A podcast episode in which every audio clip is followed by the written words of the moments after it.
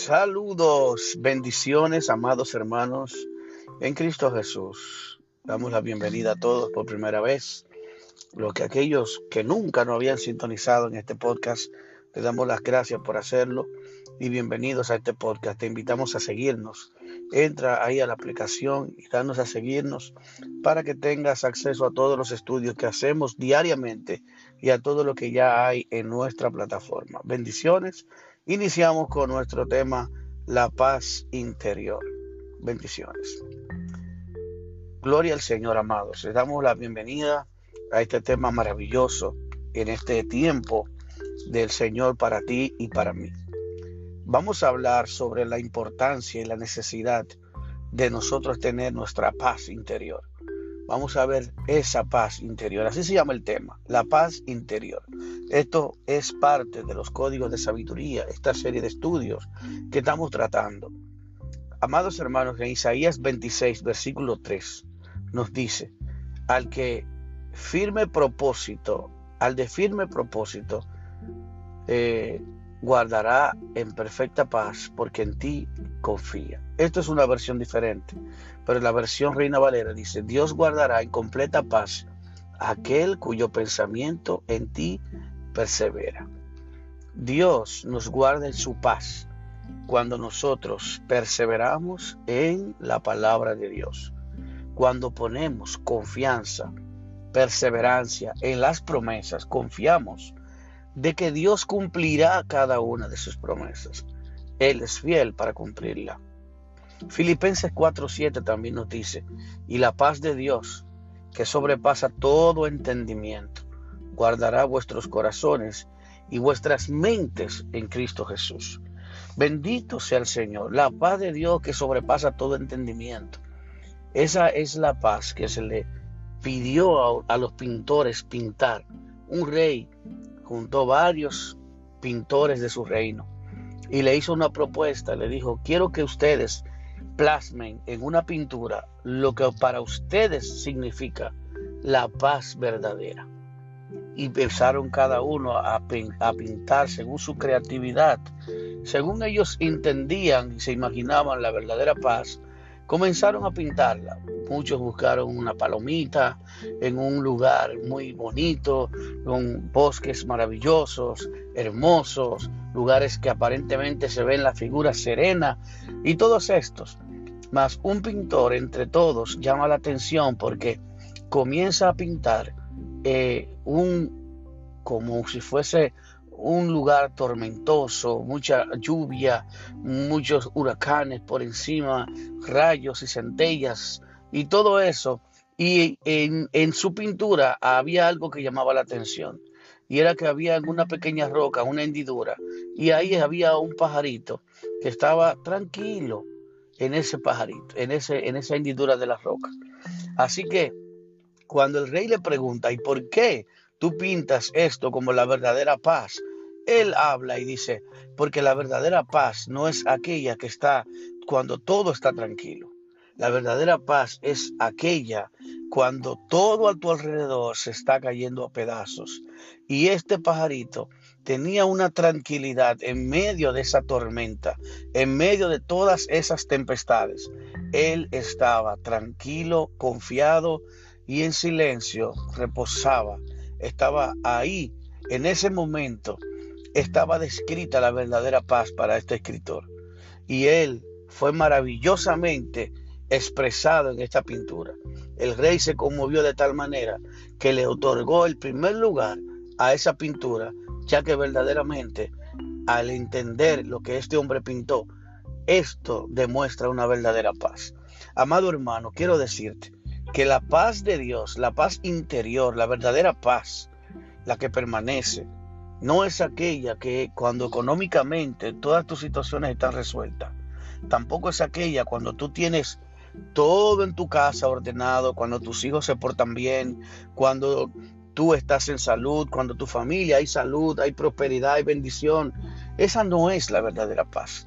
La verdadera paz se ejemplifica en medio de las situaciones difíciles, cuando Cristo está en nuestra vida, cuando Cristo, nosotros podemos meditar cuando nosotros podemos orar, cuando nosotros podemos permanecer tranquilos, esperando las promesas de Dios, aún todas las circunstancias a nuestro alrededor estén contrario, esa es la verdadera paz.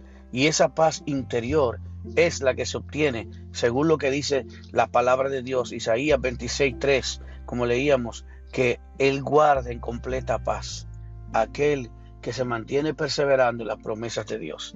También dice que esa paz sobrepasa todo entendimiento.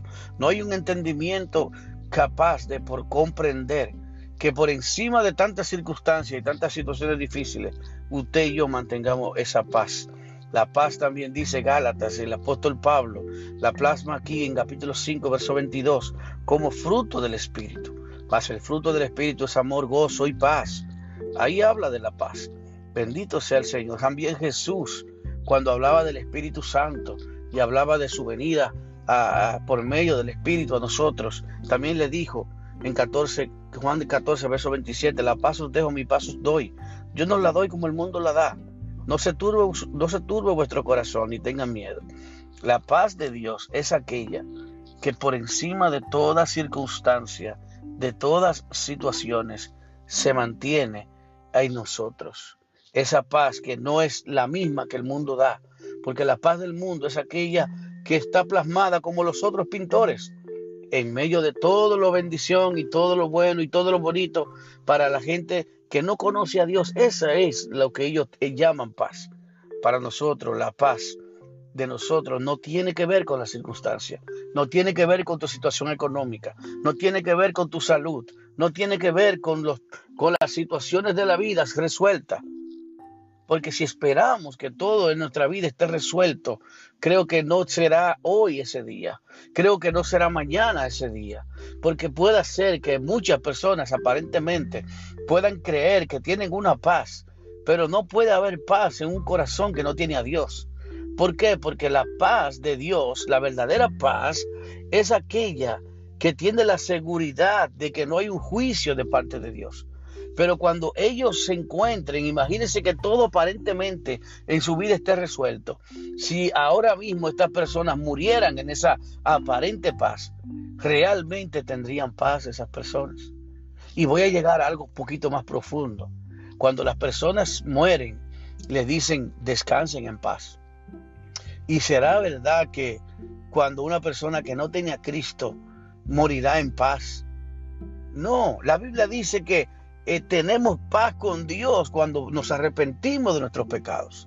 Tú podrás estar en paz con las personas, pero puedes estar en paz con Dios solo a través del arrepentimiento y de la verdadera conversión tienes paz con Dios. La palabra de Dios dice en Colosenses 3:15, y que la paz de Cristo reine en nuestros corazones, a la cual en verdad fuisteis llamados en un solo cuerpo, y sed agradecidos. Bendito sea el Señor. Dice también la palabra de Dios en Josué 1.9, no te lleno yo, sé fuerte y valiente, no tengas, no tengas temor ni te, ni te acobardes, porque el Señor tu Dios está contigo donde quiera que vayas.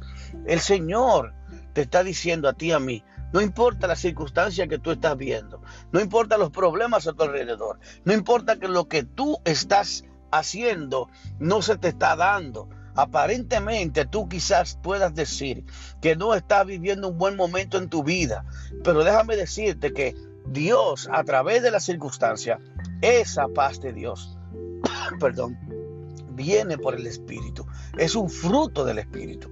Y si queremos mantenernos en esa paz, tenemos que perseverar en su palabra y en su presencia.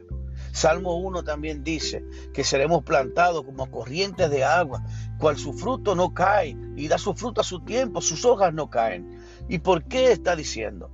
Cuando el árbol está conectado con el agua, el agua es lo que produce vida para los árboles. El agua es lo que produce el alimento necesario para que pueda producir frutos y pueda florecer su vida. Si tú y yo podemos permanecer en la presencia de Dios a través de la palabra y la meditación de la palabra y en su presencia, vamos a dar frutos para Dios. Y entre ellos es el fruto, la paz.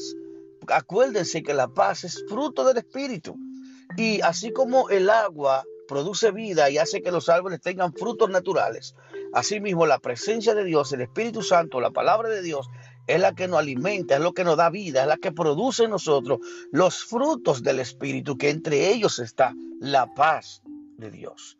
Así que hoy te animo a pedirle al Señor que te ayude en toda situación que estás viviendo. Pero sobre todo, confía en sus promesas. Confía en lo que Dios ha puesto en tus manos. Confía en lo que Dios ha declarado para ti. Confía en lo que Dios estableció en su palabra. Y sigue esperando en Dios. La Biblia dice que la esperanza no avergüenza. Vemos a José que pasó por muchísimas dificultades, de esclavitud, preso, azotado, herido, rechazado, vendido por sus hermanos. Pasó años para que en un proceso, pero José siempre se mantuvo confiando en el Señor. Y al final la promesa de Dios se cumplió. Así que así mismo Dios va a cumplir sus, sus promesas en ti y en mí. Yo lo creo y yo te animo a creerlo. Yo te animo a confesarlo. Yo te animo a que tú mismo te hables a ti mismo y le te digas, te animes a seguir creyendo. Así que quiero terminar esto aquí, pero quiero que te lleves esta palabra tu corazón, que la guardes y la atesores. Y le digas al Señor, ayúdame a creer, Padre, y ayúdame a perseverar en tu, en tu palabra y en tus promesas. Aunque yo no vea, la Biblia dice que no es por vista, es por fe. La fe es aquello, es la certeza de lo que se espera y la convicción de lo que no se ve. Así que si tú no ves hoy la promesa de Dios y lo que estás viendo es tu problema, la Biblia dice también que lo que se ve es temporal, más lo que no se ve es eterno. Las promesas de Dios, aunque tú no le estés viendo, son eternas. Y este problema que tú estás pasando, esta circunstancia momentánea, dice la Biblia, esta leve tribulación momentánea, lo que produce en nosotros un mayor y excelente peso de gloria. Es decir, que te animo a seguir creyendo. Las circunstancias lo que te harán más fuerte, más fuerte, te harán más sólido espiritualmente. Dios está fortaleciendo tu carácter, está fortaleciendo tu espíritu, está formando a Cristo en ti. Los frutos del espíritu se producen en medio de las pruebas y las dificultades. En medio de toda esa turbulencia, Dios va a producir los frutos sobrenaturalmente. Dios te bendiga y Dios te guarde. Y continúa con nosotros. Síguenos y compártelo con tus seres queridos, todos tus grupos. Y seguimos edificando tu vida sobre la roca que es Cristo Jesús. Dios te bendiga y Dios te guarde. Bendiciones.